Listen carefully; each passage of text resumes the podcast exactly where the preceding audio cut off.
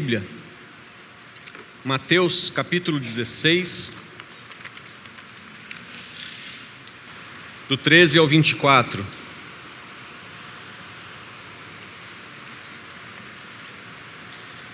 Evangelho de Mateus, capítulo 16.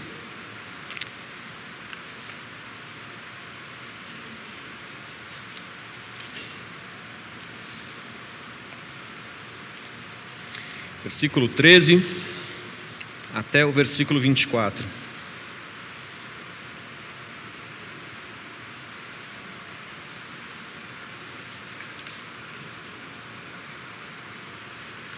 Oh, falso, obrigado. Senhor abençoe.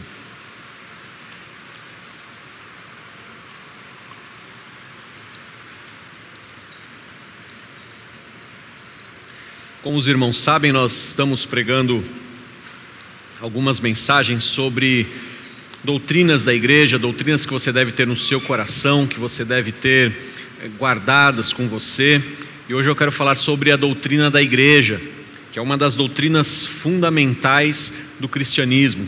E para isso tomo esse texto do Evangelho de Mateus, do capítulo do versículo 13 até o 24.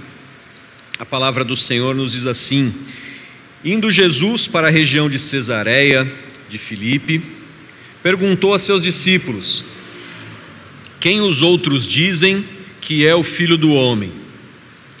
E eles responderam: Uns dizem que é João Batista, outros dizem que é Elias, e outros dizem que é Jeremias ou um dos profetas. Ao que Jesus perguntou: E vocês? Quem dizem que eu sou? Respondendo Simão Pedro, disse: O Senhor é o Cristo, o Filho do Deus vivo.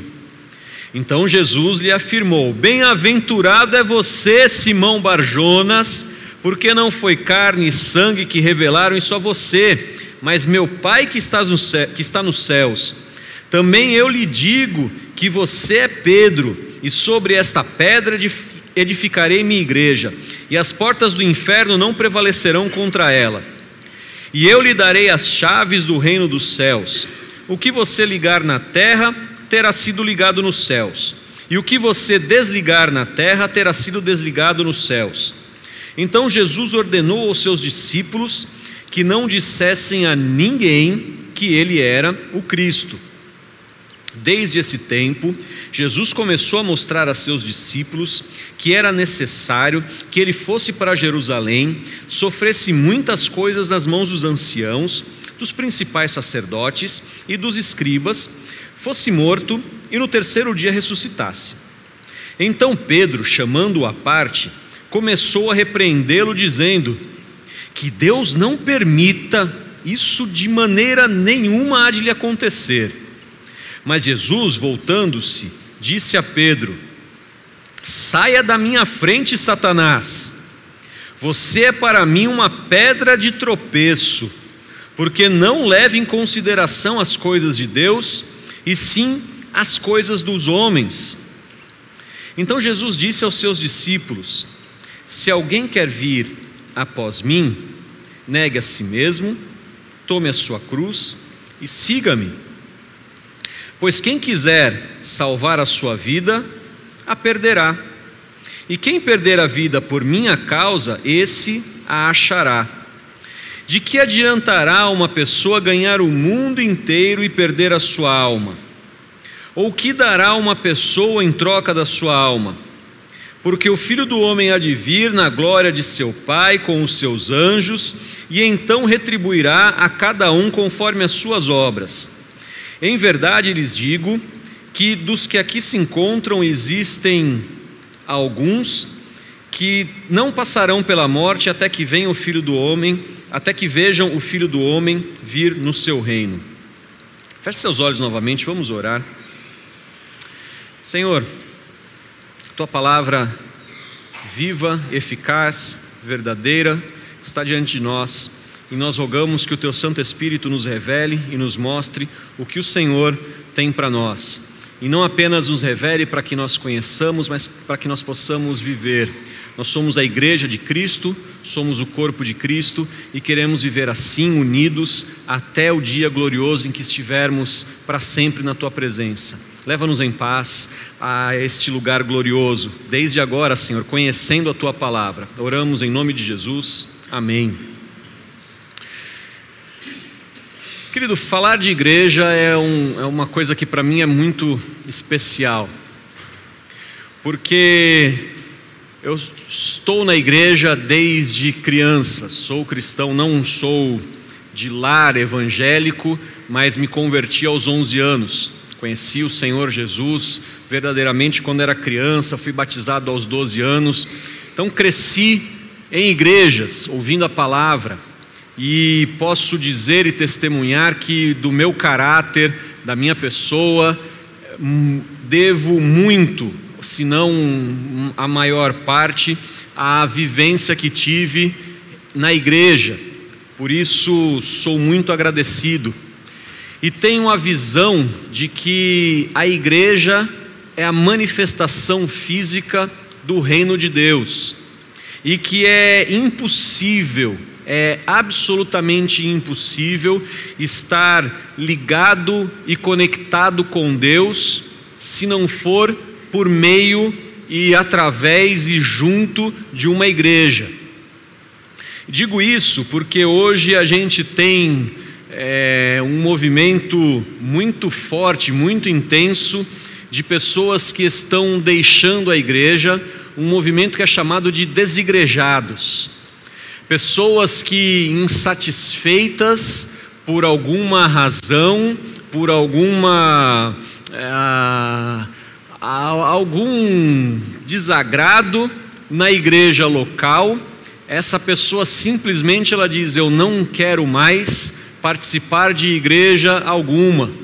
Ah, porque igrejas têm problemas, igrejas têm defeitos, as igrejas não são como eu gostaria, é, enfim, as, as histórias vão se multiplicando.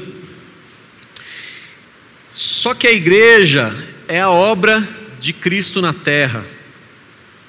Não há como a gente pensar é, na manifestação do reino de Deus se não for pela igreja. Por isso que é tão importante a gente pregar e ensinar que esse momento, o momento como nós temos agora, de reunião, de ouvir a palavra, de cantarmos juntos, de orarmos juntos, isso é importante e indispensável na vida do cristão. Infelizmente, nós temos visto igrejas fechando, nós vemos igrejas Temos visto igrejas que fecham as portas. A gente não pode achar que por isso a, o reino das trevas está avançando, porque muito maior é o número de igrejas que tem aberto do que o que tem fechado. E eu digo isso com tristeza. Há alguns dias atrás, é, conversando com um pastor sobre uma igreja que está em dificuldade e precisa de ajuda. E aí a, a, a visão desse pastor foi o seguinte: nós precisamos evangelizar pessoas que têm dinheiro, porque quando nós tivermos pessoas ricas e influentes na igreja, as outras pessoas vão querer vir. E aí eu falei para ele: não concordo absolutamente com isso. Igreja não é um grupo de pessoas que, que se reúne porque tem dinheiro. Igreja é um grupo de pessoas que se reúne porque tem fé, podem ser pobres ou ser ricas. o fundamento de uma igreja não são os recursos financeiros, até porque Deus disse: Meu é o ouro, minha é a prata. Foi o Senhor quem disse. A preocupação na igreja são os dons. A preocupação na igreja é a pregação da palavra. A, pregação, a preocupação na igreja é a comunhão dos irmãos. Ah, irmão, não tem nada melhor e mais feliz do que igrejas pobres. Conheci muitas. Na época que eu era missionário, eu viajava e era assim, pessoas humildes, porque elas sabiam que a única coisa que elas tinham era uns aos outros. Eu já disse isso aqui várias vezes, e eu não canso de elogiar essa igreja em especial, pelo tamanho da obra que essa igreja faz, sem que nós tenhamos entre nós qualquer pessoa mais abastada. Aí, quando, às vezes, conversando com algumas pessoas, Ah, mas como é que é a igreja lá? É assim, é, é aposentado, é trabalhador simples, não tem ninguém que, que assim que injete dinheiro nos investimentos da igreja. Quando a gente quer fazer alguma coisa, ô irmão, joelho no chão. E pastor, e sobra dinheiro, irmãos. É, ah, eu falei isso de manhã, vou, vou, vou, falar de novo agora. Na semana passada eu recebi o desafio do, do pastor Marcelo, lá de Apiaí. E aí, ó, a gente tem uma geladeira aqui quebrou, quanto que é? 1.800 reais. A igreja pode ajudar? Eu falei, irmão, ó, mandei a mensagem para ele, na, na minha falta de fé. Irmão, assim, o pagamento da maioria do pessoal não caiu. Tá chovendo na cidade, vai vir pouca gente. Ó, não sei se essa geladeira sai essa semana não, viu? Aí, enfim, mandei a mensagem para ele. E aí na segunda-feira eu falei, Marcela, sua fé é maior que a minha, rapaz. Levantamos num domingo tudo errado R$ 2.500. Aí, Marcelo, estamos mandando geladeira e mais uns quilos de carne aí para você, rapaz. Vai ser, vai ser bom o negócio. Fica aí, faz um churrasco. E graças a Deus mandamos. Não tem nenhum irmão rico que vem aqui e tenha colocado essa, essa quantia. Foram os irmãos simples.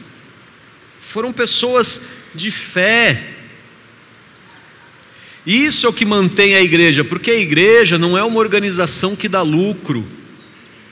Igreja é uma organização da fé, é o ajuntamento de pessoas que acreditam no mesmo Senhor, é o ajuntamento de pessoas que querem ver o reino de Deus expandido na terra, e isso só a gente tem, isso só o cristão tem.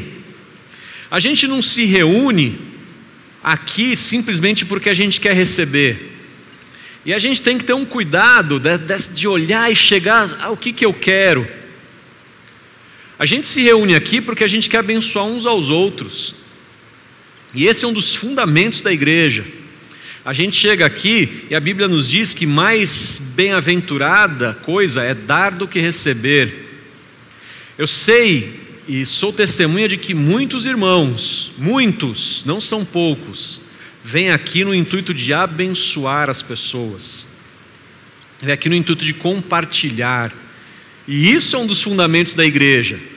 E a gente não pensa só em compartilhar entre nós aqui, ó, oh, tá bom esse grupo de pessoas já, tem bastante gente aqui na igreja, a igreja está quase lotada, a gente tem poucos lugares vazios, então ó, já tá bom, a gente não olha assim, ah, então vamos abençoar uns os outros aqui, vamos, vamos fazer entre nós aqui uma pirâmide de dinheiro, vamos, vamos juntar aqui, vamos. É, não. É assim, como é que a gente vai abençoar os outros? Como é que a gente vai abençoar essa cidade? Olhamos agora, como é que a gente vai abençoar esse mundo? Isso é igreja. Como é que a gente abençoa das mais diferentes maneiras? Isso é a igreja. A igreja, ela tem uma missão e a Bíblia nos apresenta a igreja como a noiva de Cristo. E eu tomei uma, uma licença poética de descrever a, a, a, a, a igreja não apenas como a noiva, mas a igreja como a mãe. A igreja ela tem um papel de conceber o pecador para a nova vida. É ela quem vai gerar o pecador para que ele nasça de novo. E aí, este nascido de novo, bebê, precisa ser cuidado, alimentado e protegido. E quem faz isso é a igreja. A igreja tem o papel de educar, criar e até mesmo repreender se for preciso. A igreja, ela é a guardiã das riquezas de Cristo e por isso ela distribui com inteligência e sabedoria.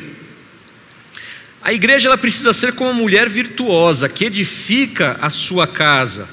Ela não pode ser igual a louca que destrói a sua casa, porque debaixo das suas asas precisam ser protegidos os seus filhos. Mas a igreja não é algo separado de nós. A igreja somos nós. Nós é que desempenhamos esse papel. Por isso, é impossível, impossível, que alguém vá chegar ao céu sem a ajuda da igreja, porque a salvação vem pela palavra de Deus, e nós, como igreja, precisamos pregar a palavra de Deus. O novo convertido precisa ser cuidado, e nós é que precisamos cuidar. É impossível que alguém vá para o céu sem estar unido à igreja, porque a igreja é o corpo de Cristo. E ninguém, absolutamente ninguém, estará ligado ao cabeça se não estiver ligado ao corpo. Absolutamente ninguém. Nós temos visto, já falei isso, pessoas se separando, se distanciando, arrogantes, achando que são melhores, quando na verdade não entendem que a graça de Deus se manifesta entre nós, que os dons de Deus se manifestam entre nós, que nós estamos aqui para edificarmos e cuidarmos uns dos outros, que eu tenho um dom, os irmãos têm alguns dons, e eu preciso usar o meu dom para edificar o irmão, vocês precisam usar os dons para me edificar e edificarmos uns aos outros e assim crescemos como igreja. Uma pessoa que se afasta da igreja se tornará raquítico, magrelo. Uma pessoa que se afasta da igreja se tornará sempre pequeno. Nunca amadurecerá. Nunca se desenvolverá. Simplesmente porque não existe uma pessoa que seja espiritualmente autossuficiente. Nós precisamos uns dos outros. Tinha aquela musiquinha, né, tem, tem, uns, tem uns irmãos, eu vou, vou abrir um parênteses aqui. Né? Tem uns irmãos que disseram que eu canto bem. Eu aceitei o elogio, sorri, mesmo sabendo que era mentira. Então, é, não, meu não, não vou arriscar, irmão. De ilusão também se vive, né? Mas é, é tinha uma, uma, musiquinha muito bonitinha que, que se cantava muito na década de 90. É, a letra era Eu preciso de você, você precisa de mim, nós precisamos de Cristo até o fim, sem cessar, sem parar, sem vacilar, sem cair, sem chorar. Ah, a gente vai ter que cantar, né? Vai ter que cantar, né?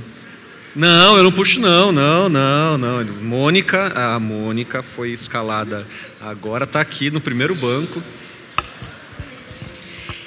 Eu preciso de você, você precisa de mim.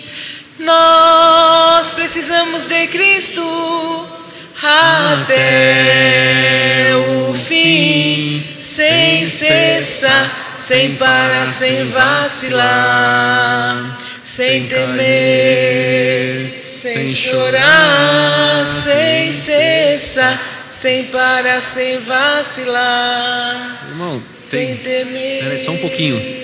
Tem, tem uns irmãos, tem uns irmãos cantando de olho fechado, olhando para o teto. Você está com medo do irmão que está do seu lado, irmão? Você tem que cantar. Você não precisa de mim. Você não, não olha, vamos cantar de novo, mas agora você vai cantar aí para o seu irmãozinho que está do seu lado. Vamos, vamos lá mais, mais um pedacinho aí. Agora olha aí para o irmão que está aí. Olha lá, agora, agora sim, agora sim. Vamos lá, vamos lá.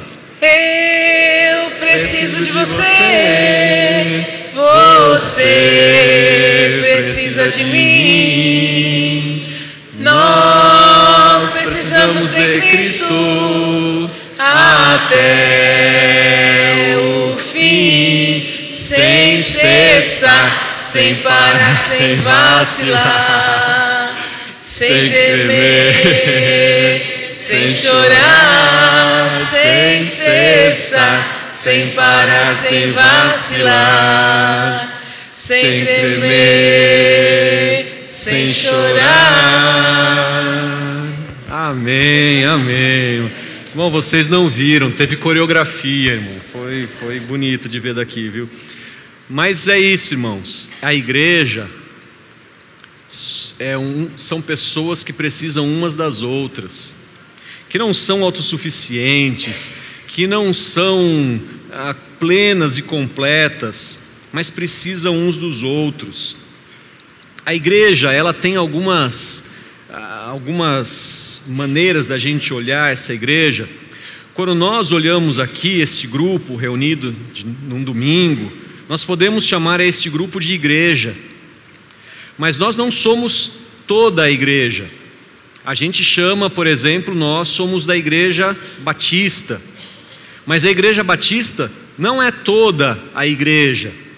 A igreja batista, ah, ela faz parte daquilo que nós podemos chamar de igreja universal, que é do reino de Deus.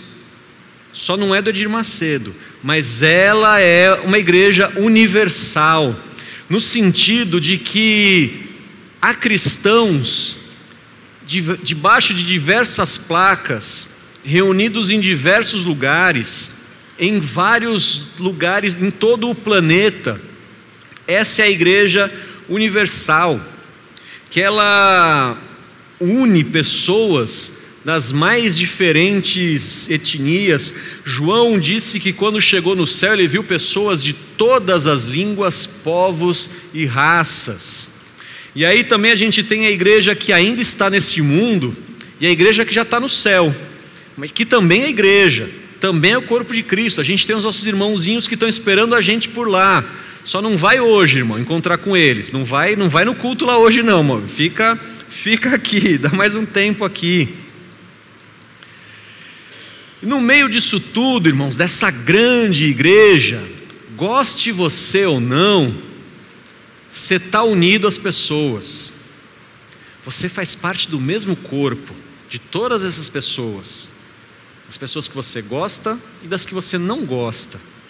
E no céu, você vai estar junto com todas essas pessoas. Por isso é melhor você fazer amizade com essas pessoas, você vai morar um bom, vocês vão dividir a mesma nuvem por um bom tempo. Então é melhor vocês, vocês estarem, vocês estarem de bem uns com os outros. A igreja verdadeira ela tem algumas marcas. A gente sabe que no meio disso tudo, a gente precisa entender assim, mas o que, que é a igreja verdadeira? A igreja verdadeira não tem um nome único, ela se reúne debaixo de vários nomes. Mas a igreja verdadeira, ela tem uma única palavra de autoridade, que é a Bíblia. E acima da Bíblia não há pastor, apóstolo, bispo, suplente da Trindade, arcanjo, não tem ninguém. É, irmão, vou, vou, abrir um parênteses de novo. Eu vou apanhar em casa porque eu estou abrindo muito parênteses aqui, está tá, tá dificultando a interpretação. É... Tem um sujeito no Rio de Janeiro que o nome dele é Miguel e ele se auto-intitulou Arcanjo.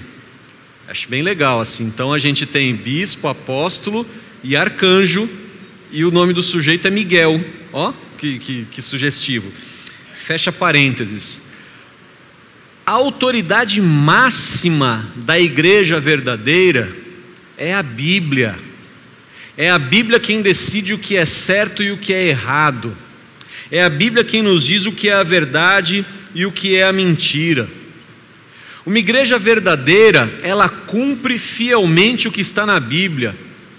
Ela não foge daquilo que nós chamamos de ordenanças, o batismo e a ceia.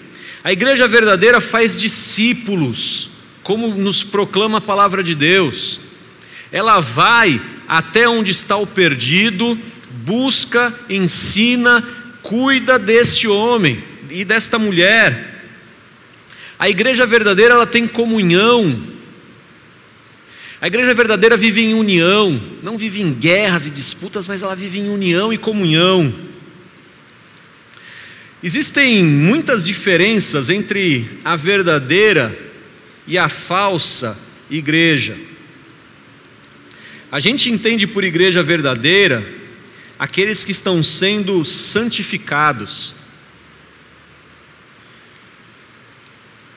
Porque a igreja verdadeira é santa. Mas, como diz a palavra de Deus, é Deus quem nos justifica, e por isso ninguém pode nos condenar. Eu sei, irmão, eu sei, eu sei que entre nós, não aqui nessa igreja, Tem pecadores. Eu sei que entre nós tem um pessoal que pisa na bola. Eu sei que entre nós tem gente que erra, mas Deus vê a gente como pessoas santas. Eu vou pedir que, eu não gosto muito de fazer isso, mas hoje eu vou pedir que você olhe aí para o irmão que está do seu lado, dá, dá uma olhada para ele e fala assim: Você é um pecador. Você erra. Olha para o irmão que está do seu lado e fala: Você pisa na bola, meu irmão. Você, você pisa na bola. Olha aí para ele e fala: Irmão. Como diz a letra daquele hino, meu irmão, você não vale nada, mas eu gosto de você. Pode falar, pode falar. E ó, irmão, olhando daqui assim, teve um pessoal que falou com gosto, assim, ó, que falou com vontade. Assim, foi um pessoal o pessoal aproveitou o momento para dar uma extravasada, assim, para dar uma. Mas irmão, eu queria agora dar um espelho para cada um. E aí que você olhasse para esse espelho e falasse com o mesmo gosto assim: você é um pecador. Você pisa na bola. Você tem falhas igualzinho a pessoa que está do seu lado. A, a gente, irmãos, a gente se merece, irmãos. A gente é da mesma substância. A gente é mesmo, a gente foi feito do mesmo pó da terra. Às vezes nós cobramos muito das pessoas e isso, às vezes, essa cobrança que a gente tem das pessoas, desanima a nossa comunhão na igreja. Mas Deus olhou para nós assim, ó, todos nós pecadores, e olhou e falou assim: Eu vou santificar vocês todos. E esse processo de santificação, ele dura até chegar no céu. E esse processo de santificação, ele se dá no meio da igreja entre pessoas que são falhas, como você. É por isso que você tem que perdoar o irmão, porque ele é parte do seu corpo. E ele, mesmo não errando o mesmo erro que você, você erra tanto quanto ele, de formas diferentes. A gente só pode chegar diante de Deus e, se declarar junto por, justo, porque Deus nos declara justos, não é porque nós tenhamos a qualidade. E isso deveria ser a marca da igreja, a igreja que está de mãos dadas com as pessoas que são falhas e pequenas, como nós somos. E isso nós deveríamos reconhecer todos os dias, que a nossa santificação, a nossa a nossa jornada, a nossa caminhada, ela só progride, só está de pé, porque Deus nos mantém de pé. Que a gente é pequeno, a gente é falho, e a gente, é, é, a gente precisa suportar uns aos outros. A igreja falsa é incapaz de suportar os defeitos e as falhas das pessoas. A igreja falsa não gosta de comunhão.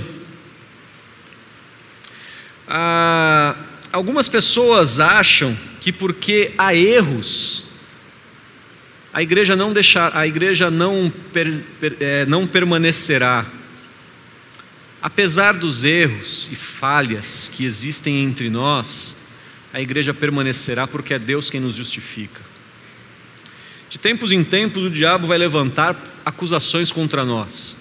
De tempos em tempos, nosso inimigo irá levantar coisas contra a igreja. Mas a Bíblia nos diz: as portas do inferno não prevalecerão contra nós, de jeito nenhum, porque é Deus quem nos justifica. Queridos, a gente pode, poderia olhar aquilo que, que eu chamo de pré-igreja, que é a igreja que estava no Antigo Testamento, porque a graça de Deus já se manifestava no Antigo Testamento, apenas houve uma mudança de uma forma no ministério no Novo Testamento, mas a graça salvadora de Deus é a mesma desde lá. E apesar de que no, no Antigo Testamento todo o povo se corrompeu, ah, irmão, aquele povo cabeça dura, eu fico imaginando Moisés no deserto, Dois milhões de pessoas atrás dele, no meio do deserto andando. Moisés, arruma água para a gente.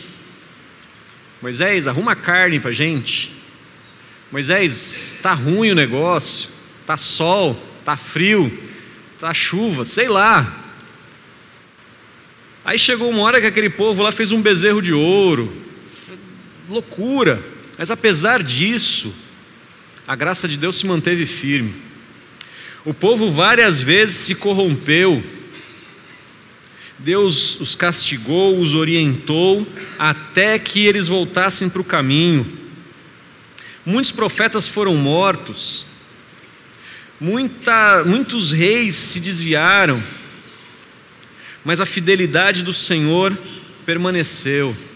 Irmão, entenda o seguinte: ainda que nós tenhamos igrejas corrompidas, grupos de pessoas corrompidos, irmãos é, que se desviaram, a palavra de Deus permanece firme, a graça de Deus permanece firme. Por isso você não pode olhar de maneira nenhuma para o escândalo de uma igreja, você não pode olhar de maneira nenhuma para o escândalo de um pastor, você não pode olhar de maneira nenhuma para o pecado de um irmão e deixar que isso abale a sua fé.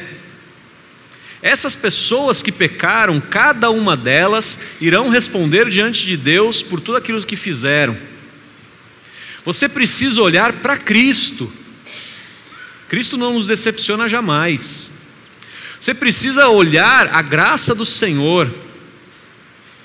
Ainda que nós precisemos e necessitamos da igreja, o autor e consumador da nossa fé é Cristo. A gente olha para Ele. E a gente não abandona porque um soldado ou outro foi abatido pelo nosso inimigo. A gente permanece firme. Porque a igreja, ela é absolutamente necessária. A gente sabe que o propósito da igreja é nos conduzir à santidade.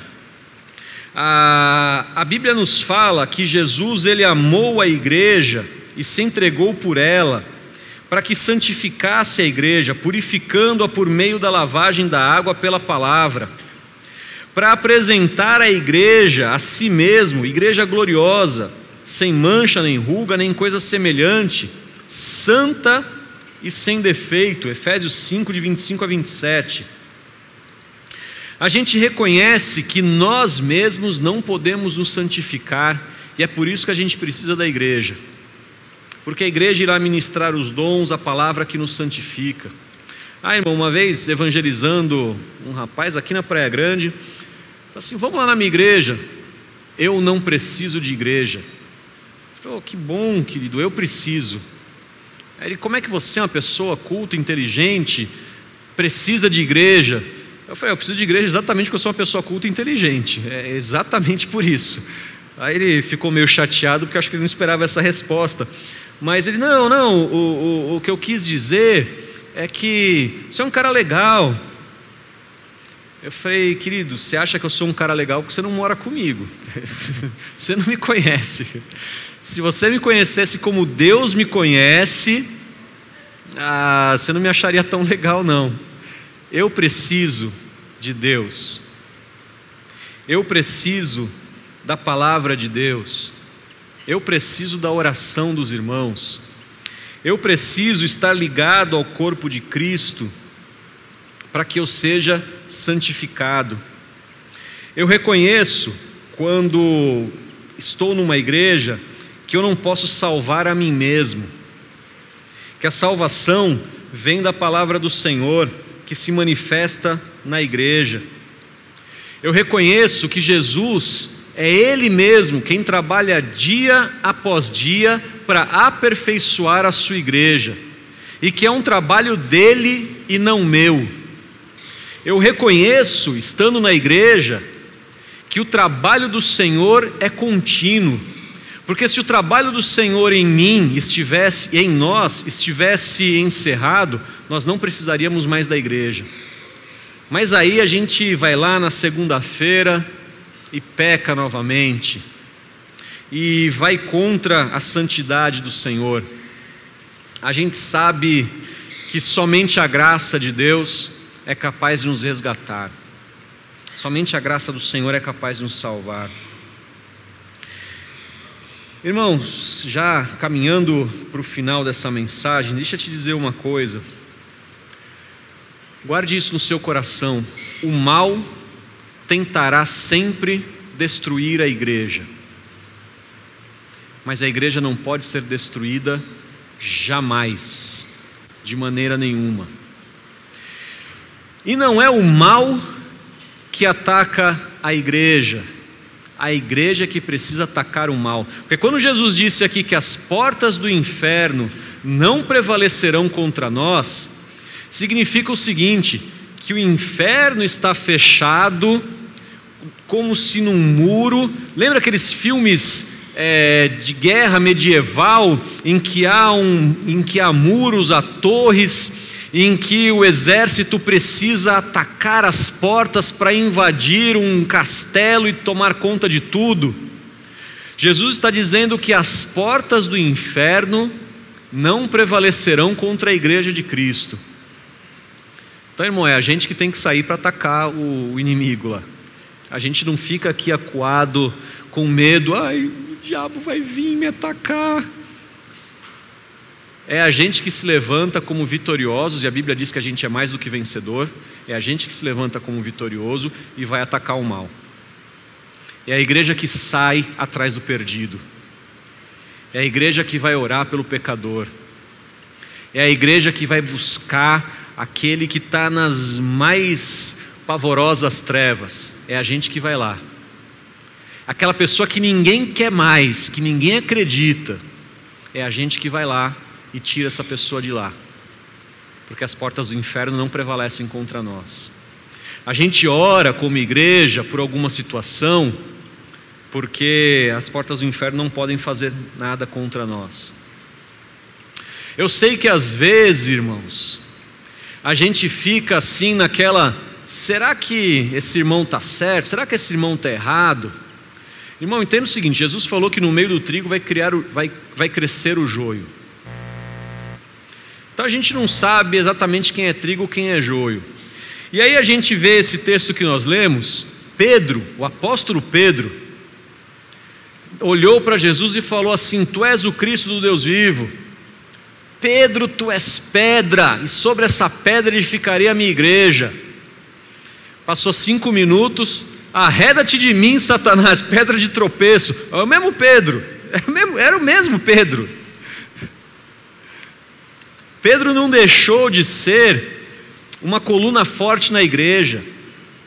Pedro não deixou de ser o homem a quem Deus usou grandemente na edificação da sua igreja mas deu suas mancadas forte. Pedro não perdeu a salvação, não perdeu a graça. Aí, quem viu só o Pedro no começo ali, falou: olha, o cara é muito bom. Quem viu o Pedro só depois, quando Jesus estava é, é, excomungando o demônio, expulsando o demônio, achou que o Pedro não valia nada. Mas no final, Pedro fazia parte da igreja verdadeira. Porque ele foi usado por Deus, Deus o usou grandemente em toda a sua vida. Saber se a igreja é verdadeira ou falsa leva tempo, é preciso comunhão. Saber se a igreja é verdadeira requer um bom tempo de convivência de observação. Não é por um pecado ou por dois, é tempo, leva muito tempo. Já vi muita gente que eu achava que era joio e depois eu comecei a achar que era trigo. E já tinha muita gente que eu achava que era trigo, e depois eu comecei a achar que era joio. Mas no final, a gente só vai saber quem é um e quem é outro quando a gente chegar no céu. Irmão, Jesus, nesse contexto, ele falou que se alguém quiser segui-lo, precisa tomar a cruz. Falou de igreja, falou do reino e falou de cruz. Jesus nunca falou e nos prometeu que ser cristão seria uma coisa fácil. Jamais, jamais. E quando ele fala de tomar a cruz, é coisa pesada, irmão. É dor. Cruz, a crucificação era a coisa mais horrível que uma pessoa poderia padecer naquela época. Era, condena, era a pior condenação. Só que ele fala assim: ó, quem quiser vir após mim, vai ter que carregar a cruz. Porque só existe glorificação para aqueles que passaram pela cruz. Não tem paraíso sem cruz. Não tem reino dos céus sem cruz. Irmão, o que eu quero dizer com isso? Não vendo a ninguém a igreja perfeita. Irmão, um dia que você entrar na igreja perfeita, fica tranquilo, você não vai sair mais de lá. Porque a igreja perfeita é o céu. Então, você vai chegar lá, mas não é agora. Aqui, nós vamos passar por aflições, vamos carregar coisas pesadas, só que todos nós juntos estamos caminhando para o céu. irmão, você não carrega essa cruz sozinho, nós juntos carregamos. O que me deixa feliz em saber que estamos em igreja é que nós somos a comunidade dos pecadores redimidos, lavados pelo sangue do Cordeiro, que juntos estamos sendo aperfeiçoados e levados, conduzidos pelo Espírito de Deus até os céus. Você não pode deixar a igreja jamais, ela é absolutamente necessária, indispensável, com seus defeitos, mas acima de tudo, com seus acertos por isso eu apelo a você que por algum momento esteja pensando em abandonar a igreja, permaneça firme. Ela é a manifestação da obra de Deus na terra. Ela é a manifestação da obra do Senhor nessa terra. Permaneça firme, meu irmão. Creia que todos nós juntos estamos sendo conduzidos aos céus e assim chegaremos lá para a glória de Deus. E que o Senhor nos abençoe.